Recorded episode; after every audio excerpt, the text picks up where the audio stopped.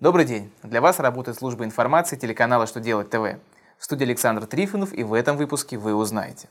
Когда владельцы больших грузов смогут зачесть переплату авансовых платежей по транспортному налогу? Сколько дополнительных месяцев дадут налогоплательщикам, чтобы разобраться с налогом на имущество? Где еще будет запрещено курить?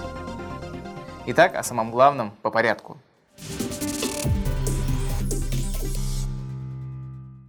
Благодаря поправкам, внесенным в налоговый кодекс Российской Федерации летом этого года, владельцы транспортных средств, имеющих разрешенную максимальную массу свыше 12 тонн и зарегистрированных в системе Платон, с 1 января 2016 года не должны уплачивать авансовые платежи по транспортному налогу, а по итогам года они могут уменьшить транспортный налог на суммы, уплаченные за вред дорогам.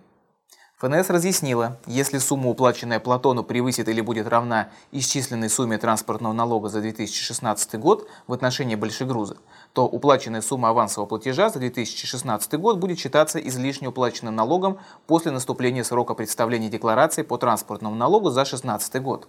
Если же транспортный налог окажется больше платы Платону, авансовый платеж будет зачтен в счет предстоящих платежей.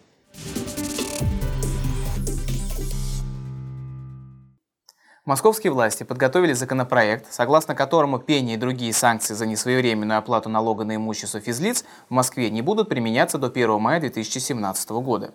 Принятие закона Московской городской думы намечено на первую половину декабря 2016 года. Об этом сообщает Департамент экономической политики и развития Москвы.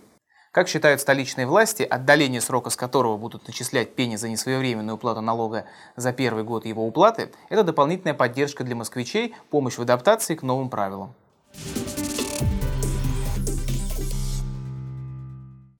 В Госдуму внесен законопроект о запрете курения рядом с объектами культуры, спорта и образовательных учреждений. На сегодняшний день дымить запрещено только на территории данных объектов. Предполагается, что курить нельзя будет на расстоянии менее чем за 10 метров по прямой линии без учета искусственных и естественных преград от ближайшей точки, граничащей с территориями образовательных организаций, учреждений культуры и спорта, а также органов по делам молодежи. Также инициаторы законопроекта предлагают убрать из антитабачного законодательства действующий запрет на продажу сигарет на расстоянии менее чем 100 метров от территории, на которой оказываются образовательные услуги. Они считают, что место покупки табачных изделий никак не влияет на возможность людей курить рядом, например, со школьным зданием. На этом у меня вся информация. Я благодарю вас за внимание и до новых встреч.